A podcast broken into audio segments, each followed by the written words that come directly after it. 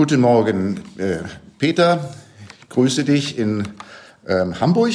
Ähm, dies ist die zweite äh, Folge von der Ping-Reihe äh, Podcasts zum Thema Corona im Rechtsstaat. Gestern haben wir uns in der ersten Ausgabe unterhalten mit Konstantin Kuhne und heute äh, haben wir die Freude hier, äh, uns mit Peter Schaar äh, zum selben Thema zu unterhalten in unserer zweiten Folge. Ähm, Peter, du bist ja zu meiner Freude auch ähm, äh, Mitglied im Beirat äh, der Ping und ein Ping-Leser schon der ersten Stunde. Ähm, äh, als du damals noch im Amt warst, stimmt das? 2013 warst du noch im Amt, ne? Als 2013 war ich im Amt. Äh, selbstverständlich habe ich auch die Ping gelesen von der ersten Ausgabe an. Okay. Ähm, ähm, äh, dein Nachnachfolger ähm, äh, äh, Ulrich Kelber hat gestern daran erinnert, dass der Bundesdatenschutzbeauftragte nicht der, der Berater der Bundesregierung äh, für den Datenschutz sei. Das haben bestimmt nicht alle verstanden. Ähm, äh, äh, wie hast du das verstanden? Naja, er hat nicht gesagt, er ist nicht der Berater, aber äh, immer wieder macht er dieselbe Erfahrung, die ich auch in den zehn Jahren meiner Amtszeit immer und immer wieder gemacht habe, dass gesagt wird, das ist der Datenschutzbeauftragte der Bundesregierung. Es mag ja äh, Beauftragte der Bundesregierung geben für Drogen und was weiß ich, Fahrradfahren. Äh, äh, jedenfalls ist aber der Datenschutzbeauftragte, der Bundesdatenschutzbeauftragte direkt vom Deutschen Bundestag gewählt. Er hat eine unabhängige Rolle, er hat eine eigene von der Bundesregierung unabhängige Legitimation. Und deshalb äh, äh, passt das Herrn Kelber nicht, dass man ihn als Datenschutzbeauftragten der Bundesregierung bezeichnet, sondern er legt völlig zu Recht Wert auf die Feststellung, er ist der Bundesbeauftragte für den Datenschutz und äh, ist, äh, ist insofern nicht an die Exekutive gebunden. Du bist jetzt ähm, ähm nicht mehr der, der, der Bundesdatenschutzbeauftragte, dafür bist du Vorstandsvorsitzender nämlich der Europäischen Akademie für Informationsfreiheit und Datenschutz. Und in dieser Funktion warst du der Initiator eines von vielen äh, unterschriebenen äh, äh, Appells, der letzte Woche veröffentlicht wurde, mit der schönen Überschrift Corona-Pandemie bekämpfen, Bürgerrechte und Datenschutz waren. Ähm, was ist, was war da so die, der, der Motor, der dich dazu veranlasst hat, äh, diesen Appell äh, auf die Beine zu stellen? In aller Welt sehen wir ja gerade, dass Regierungen äh, sehr aktiv gegen äh, die Corona-Pandemie vorgehen. Das ist im Prinzip völlig richtig. Äh, aber die Maßnahmen, die dabei im Einzelnen getroffen werden, sind doch sehr unterschiedlich. Und vieles, was wir da auf internationaler Ebene sehen, wenn wir so vergleichen zwischen den verschiedenen Staaten, ist doch hoch bedenklich, wenn man die Maßstäbe eines demokratischen Rechtsstaates anlegt. Äh, äh, wenn wir mal mit China beginnen, äh, China scheint ja recht erfolgreich dabei gewesen zu sein, die Pandemie einzudämmen, aber genau wissen wir das gar nicht, weil diese Pandemiebekämpfung ganz stark einhergeht mit Pressezensur.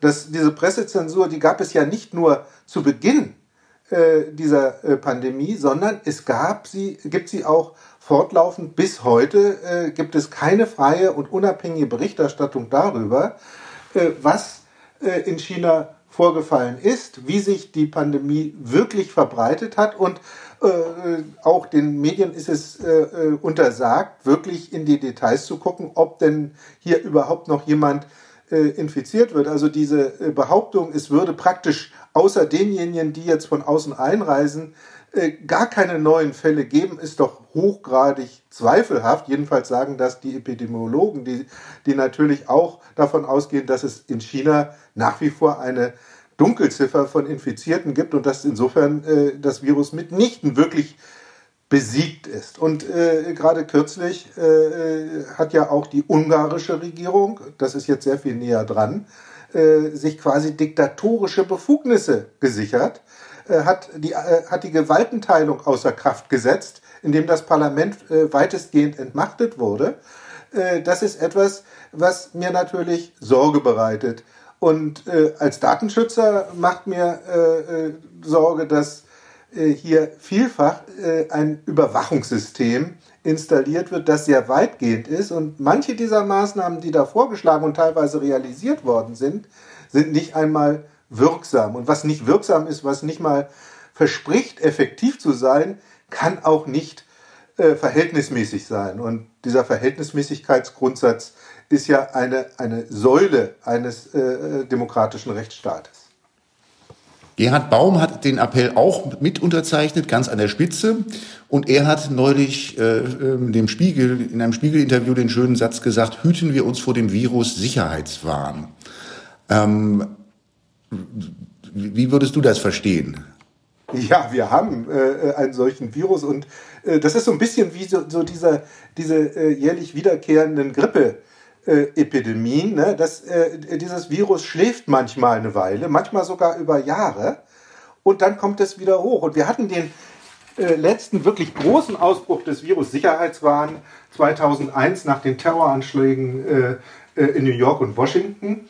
Äh, da ist ja in aller Welt der Ausnahmezustand erklärt worden. In vielen Staaten der Welt gilt der, was viele gar nicht wissen, bis heute.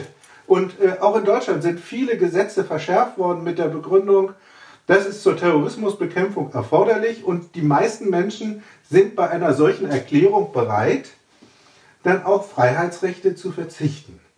Und diese, äh, diese Bereitschaft wird dann auch schamlos bisweilen ausgenutzt und es werden diverse Überwachungsmaßnahmen eingeführt. So war das nach dem 11. September 2001.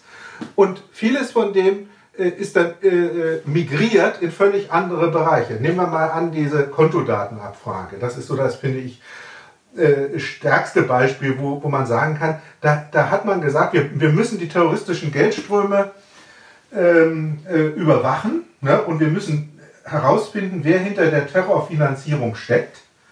Und äh, äh, tatsächlich ist das jetzt eine Maßnahme, die vielleicht in, im, im niedrigen Promillbereich äh, für diesen Zweck eingesetzt wird. Dafür hat jedes Jobcenter jetzt den Zugriff auf solche Informationen. Das heißt, der, der, dieses Argument, wir brauchen diese Überwachung zur Terrorismusbekämpfung, war der Türöffner für eine Maßnahme, die letztlich überhaupt nicht überwiegend zur Terrorismusbekämpfung verwendet wurde, sondern für alle möglichen anderen Zwecke auch. Und das ist natürlich auch die Befürchtung, die ich habe auf dem Hintergrund dieser Erfahrung, dass das Virus-Überwachungswahn äh, äh, hier wieder äh, äh, sehr große Bedeutung bekommen wird und unsere Freiheitsrechte erneut in Frage stellt. Jetzt gibt es, wenn man, wann immer man die Parallelen zieht zu dem 11. September, vor fast 20 Jahren, dann gibt, hört man immer den Einwand, das sei ja doch, das könne man doch gar nicht miteinander vergleichen. Jetzt gehe es ja schließlich um Gesundheitsschutz und Menschenleben. Was sagst du, wenn du das entgegengehalten bekommst? Nun, auch bei der Terrorismusbekämpfung ging es mit Verlaub um Menschenleben. Also das ist nun äh, äh, eine alberne, ein alberner Vergleich. Aber ein Punkt, äh, den würde ich natürlich denjenigen, die jetzt so argumentieren, zugestehen. Äh, die Terrorist, der Terrorismus äh, war zwar eine Riesenbedrohung für, für, die, für Einzelne, die davon betroffen waren, die dann äh, in Gefahr waren, Opfer zu werden, aber es waren ganz wenige Opferzahlen, während diese Corona- Epidemie oder Pandemie äh, eben äh, uns alle betrifft und äh, nach äh, den Ansagen oder Prognosen der Fachleute werden 60 bis 70 Prozent der Bevölkerung weltweit mit diesem Virus infiziert werden und äh, die jetzige ähm, Strategie zur Eindämmung äh, soll ja dazu beitragen, dass alle Infizierten, wenn sie dann einen schwereren Krankheitsverlauf haben, was zum Glück äh, eine Minderheit ist, eben auch angemessen weiterhin gesundheitlich versorgt werden können. Insofern ist natürlich diese Bedrohung, äh, ich muss das wirklich so, so, so, so sagen, ernster äh, äh als die Bedrohung äh, durch den Terrorismus im Hinblick auf, auf äh, die Menschen, die davon betroffen sind, die tatsächlich in ihrer Gesundheit und in ihrem Leben bedroht äh, werden. Das sind nicht nur ganz, ganz, ganz, ganz wenige, sondern das sind sehr, sehr viele, das sind wir letztlich potenziell alle. Aber umso wichtiger ist es, dass die Verhältnismäßigkeit gewahrt bleibt. Manches ist in so einer Ausnahmesituation wie heute sicherlich zu rechtfertigen, was in normalen Zeiten so äh, nicht gut durchgehen dürfte. Aber, äh, aber manches, was da vorgeschlagen wird, äh, geht mir doch äh, deutlich zu weit. Jetzt ähm, sind wir beide ja nicht von Berufswegen in der Lage, die, die Gefahren, den Gefahrengrad dort wirklich zu einzuschätzen. Ähm, äh, jetzt gab es ein Papier am Wochenende, äh, hatten das auf einmal ganz viele Journalisten. Ähm, äh, ein Sicherheits, sogenanntes Sicherheitskonzept soll 17 Seiten haben mit der Überschrift, wie wir Covid-19 unter Kontrolle bekommen. Und da taucht dann der Begriff Hammer and Dance auf. Und da heißt es dann also, äh, man müsse doch Hammer man müsse doch jetzt erst einmal der Bevölkerung doch sehr, sehr deutlich die Gefahren vor Augen führen. In einem Sicherheitskonzept aus dem Bundesinnenministerium. Dann mit diesem Titel Hammer and Dance. Was hast du gedacht, als du das gelesen hast? Also dieser äh, Begriff ist mir hoch, äh, hochgradig suspekt. Er stammt wohl von einem äh, US-Technologen. Das ist nicht mal ein Fachmann, der das, der das erfunden hat. Und wenn sich jetzt äh, äh, in Deutschland Politik oder vielleicht auch Fachöffentlichkeit das zu eigen machen, dann muss man, glaube ich, schon ziemlich genau hinschauen. Aber richtig ist natürlich, dass äh, äh, diese äh, Vorstellung, man kann die ganze Gesellschaft äh, über Monate und Jahre in Quarantäne halten, völlig unrealistisch ist. Und insofern muss man natürlich Szenarien entwickeln, äh, die es uns ermöglichen, ein Stück weit von äh, unserer Freiheit, unserer Freizügigkeit, aber auch unserer äh, wirtschaftlichen Tätigkeit wieder aufzunehmen und wahrzunehmen. Nicht? Also insofern ist, der, ist im Grunde genommen dieses, äh, äh, diese Intention durchaus ernst zu nehmen und man muss aber dann auch immer bei jeder einzelnen Maßnahme und auch bei der Gesamtstrategie fragen, ist das denn schlüssig? Äh, äh, versprechen die einzelnen Maßnahmen wirklich Erfolg? Und äh, wie sieht das auch, auch aus mit äh, unseren Grundrechten? Wie tief wird da eingegriffen? Welche Sicherungen werden auch äh, äh vorgesehen, die diese Grundrechtseinschränkungen be begrenzen und wieder rückgängig machbar machen? Denn, denn das ist meine ganz ist, äh, große Befürchtung, dass auch das oder manches von dem, was heute unter dem Banner der Corona-Bekämpfung eingeführt wird, in mancher Beziehung sozusagen mit heißer Nadel genäht, also nicht wirklich, äh, wirklich äh, bis zu Ende gedacht, dann auf Dauer äh, unser, unser Leben bestimmen wird und unsere Freiheitsrechte beeinträchtigen könnte. Also eine solche äh, Befürchtung ist, glaube ich, nicht äh, aus, aus der Luft gegriffen. Ähm, in der Frankfurter Allgemeinen habe ich, habe ich dann heute gelesen, einen Bericht auch nochmal über dieses Sicherheitspapier, dieses 17-seitige ähm, äh, aus dem Bundesinnenministerium und da wird jetzt wörtlich zitiert, um die gewünschte Schockwirkung zu erzielen, müssen die konkreten Auswirkungen einer Durchseuchung auf die menschliche Gesellschaft verdeutlicht werden. Dann folgen Formulierungen, die man aus vergleichbaren Papieren eines Bundesministeriums nicht gewohnt ist. Die Urangst vor dem Ersticken solle thematisiert werden. Auch müsse deutlich gemacht werden, dass Kinder eine Gefahr für Erwachsene werden könnten wenn sie dann ihre Eltern anstecken und einer, da, und einer davon qualvoll zu Hause stirbt und sie das Gefühl haben, schuld daran zu sein, weil sie zum Beispiel vergessen haben, sich nach dem Spielen die Hände waschen, ist es das Schrecklichste, was ein Kind je erleben kann. Das erinnert doch auch wieder ziemlich an den 11. September, oder? Ja, absolut. Also äh, zumal, wenn jetzt eine Regierungsstelle eine Kommunikationsstrategie äh, äh, verfasst, also ein, ein wichtiges Ministerium, äh, das Bundesinnenministerium ist ja das Verfassungsministerium, das jetzt äh, äh, Horrorszenarien vorschlägt, um die Menschen zu Verhaltensänderungen zu bringen. Also das ist das Gegenteil von dem, denke ich, was man erwarten kann. In der Tat geht es letztlich darum, dass, dass die Menschen erkennen, um was es sich handelt, aber die Vorstellung, mit Schockbildern die Menschen weiter zu verängstigen, äh, äh, das halte ich für völlig falsch unter verschiedensten Gesichtspunkten. Zum einen äh, unter dem Gesichtspunkt, dass solche Horrorszenarien dann eben als Horrorszenarien auch, auch durchaus abgetan werden von, von vielen. Und auf der anderen Seite, dass die, diejenigen, die dann eingeschüchtert sind, vielleicht äh, äh, dann ganz anders reagieren, als, äh, als man das äh, sich wünscht. Also äh, Menschen, die psychisch labil sind, Menschen, die die Isolation nicht mehr aushalten, die auf diese Art und Weise vielleicht auch Schuldkomplexe entwickeln. Äh, das, das kann es doch nicht sein, was eine, eine, äh, eine Regierung möchte und auch nicht das Bundesinnenministerium. Äh, Opa wird krank und der, der Fünfjährige macht sich ein Leben lang Vorwürfe. Das kann doch wohl nicht ernst sein, dass ein Ministerium solche Szenarien beschreibt. Vielleicht mal kurz zwei, zwei Geschichten aus unserer Praxis. Bei uns melden sich, ähm, melden sich Leute, die mit Angststörungen zu Hause sitzen und von uns verzweifelt wollen, dass wir hier ihnen über die Gerichte Hilfe holen. Bei uns meldet sich, meldet sich gestern eine verzweifelte äh, Tochter einer dementen Mutter, die ihre, die, die auch gleichzeitig Betreuerin ist der Mutter, die jetzt ihre Mutter nicht mehr im, äh, in der Einrichtung besuchen kann. Also die, die Ängste, äh, das hat schon erhebliche Folge, wenn auf diese Art und Weise Ängste gestört werden. Ja, also äh, es ist doch nicht Aufgabe eines Ministeriums, äh, Menschen mit Schuldkomplexen zu belasten. Ne? Also äh, gerade in dieser, äh, dieser Pandemie kann man vielleicht über bestimmte Fragestellungen auch dahingehend reden, wer ist da verantwortlich. Äh, ich nenne mal dieses Thema, was bei uns äh, ja durchaus eine Rolle spielt. Wer ist eigentlich verantwortlich dafür, dass bei uns die Schutzausrüstungen so unzureichend vorhanden sind? Mhm. Ne, das sind doch äh, diese, diese, äh, die Verantwortung dafür, jetzt den Ärzten und Pflegern selbst zuzuschieben. Äh, auf diese Idee kommt zum Glück niemand. Aber, aber der, dieser Frage muss natürlich nachgegangen werden. Da gibt es natürlich die Frage nach Schuld und Verantwortung. Und die muss auch beantwortet werden. Äh, auch vielleicht, wenn das jetzt nicht äh, im Vordergrund zu stehen hat.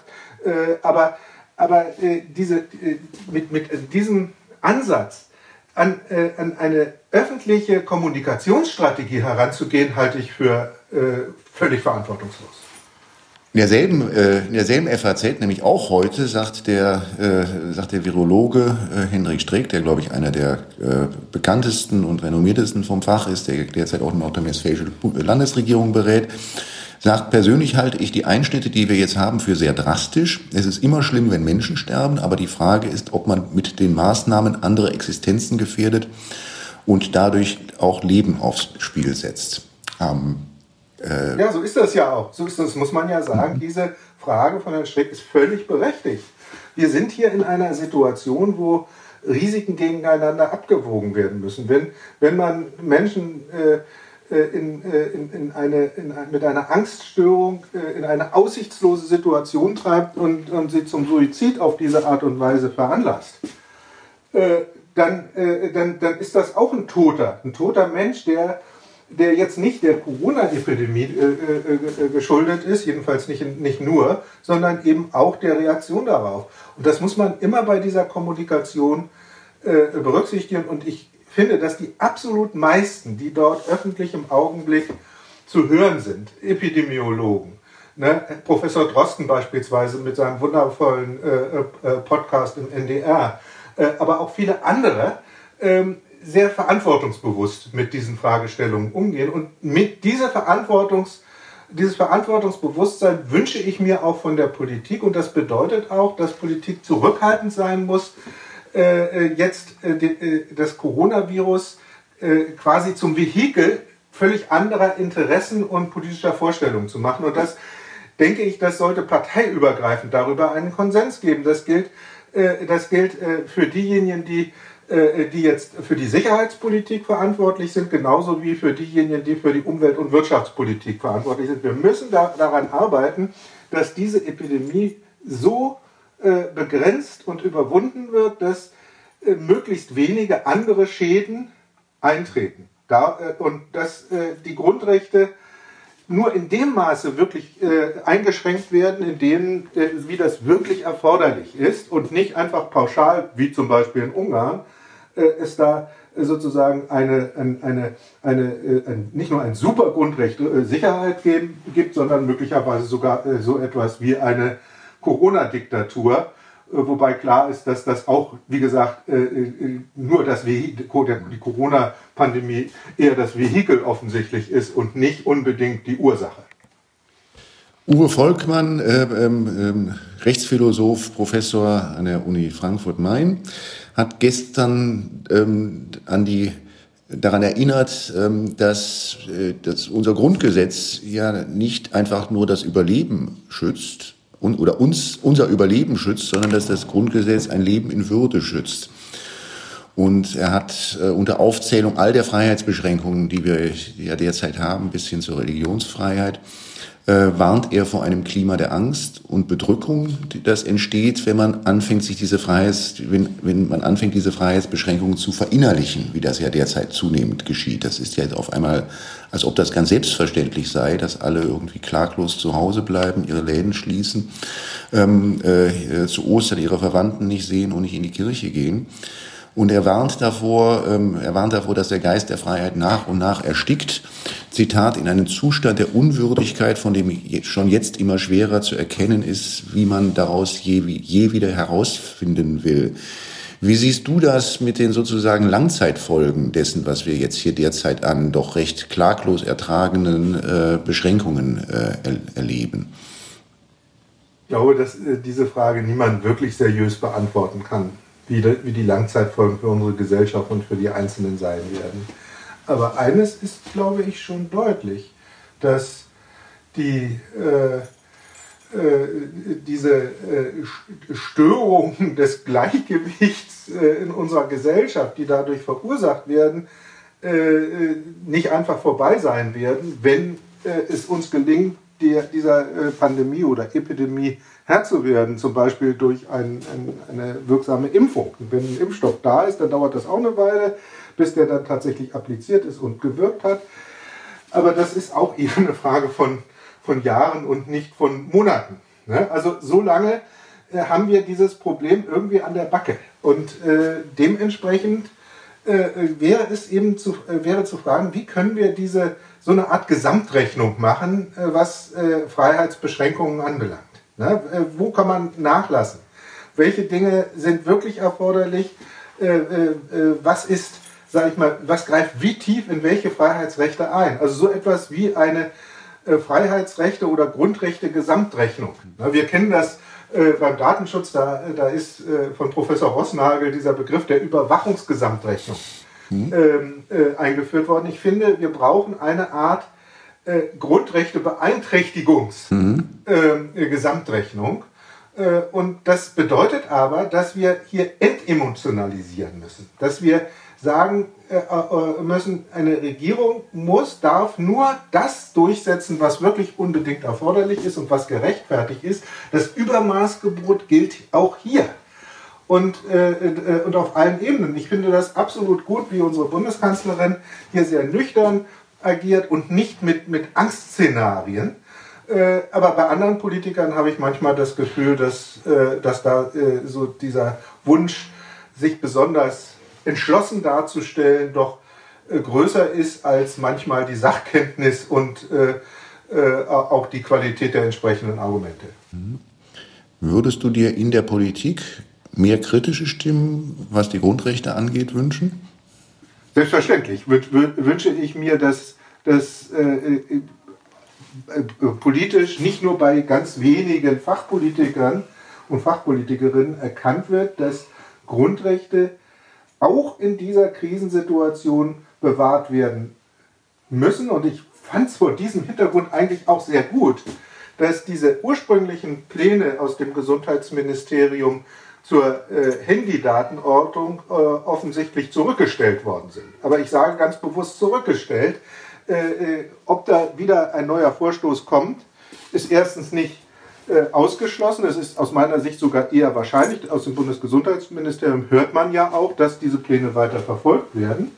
Und äh, was, mich, was mich natürlich nachdenklich macht, ist, dass dieses Argument, das von vielen Seiten vorgebracht wird, von den äh, von, den, von der Telekommunikationswirtschaft, von den Fachleuten im Bereich äh, äh, der, der, des Betriebs von Netzen äh, und von Datenschützern, dass das eigentlich nicht von allen aufgegriffen wird, dass Maßnahmen, die nicht sinnvoll sind und die insofern nicht erfolgversprechend sind, einfach äh, Unsinn sind und eigentlich nicht eingeführt werden dürfen, dass dieses Argument nicht wirklich schon herrschende Meinung ist.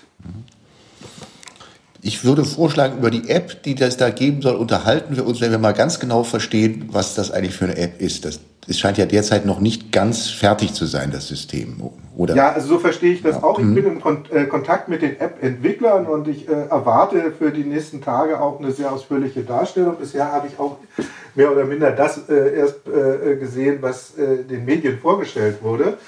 Und äh, das, was ich da gehört habe, ist durchaus vielversprechend. Ne? Also es scheint ja klar zu sein, dass man hier keine Bewegungsprofile erfassen will. Es, äh, es sieht so aus, als es würde da auch keine namentliche Erfassung stattfinden, aber da muss man sehr genau hinschauen, äh, wie diese technischen Lösungen dann auch aussehen und wie man sie gestalten kann.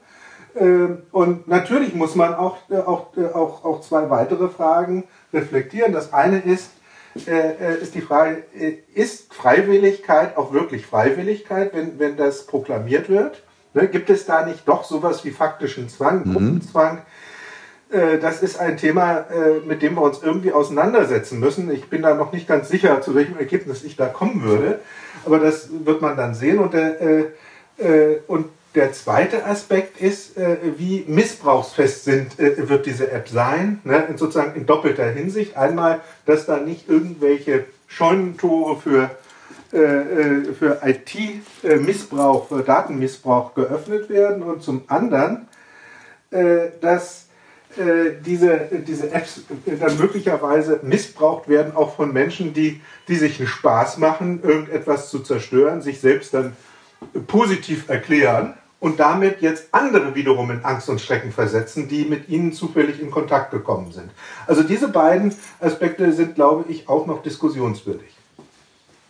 Es kommt dann ja auch noch auf die ganzen rechtlichen Rahmenbedingungen für die App an, was denn eigentlich die sozusagen die rechtlichen Folgen sind, wenn man die App nutzt. Etwa darf man dann wieder vor die Tür?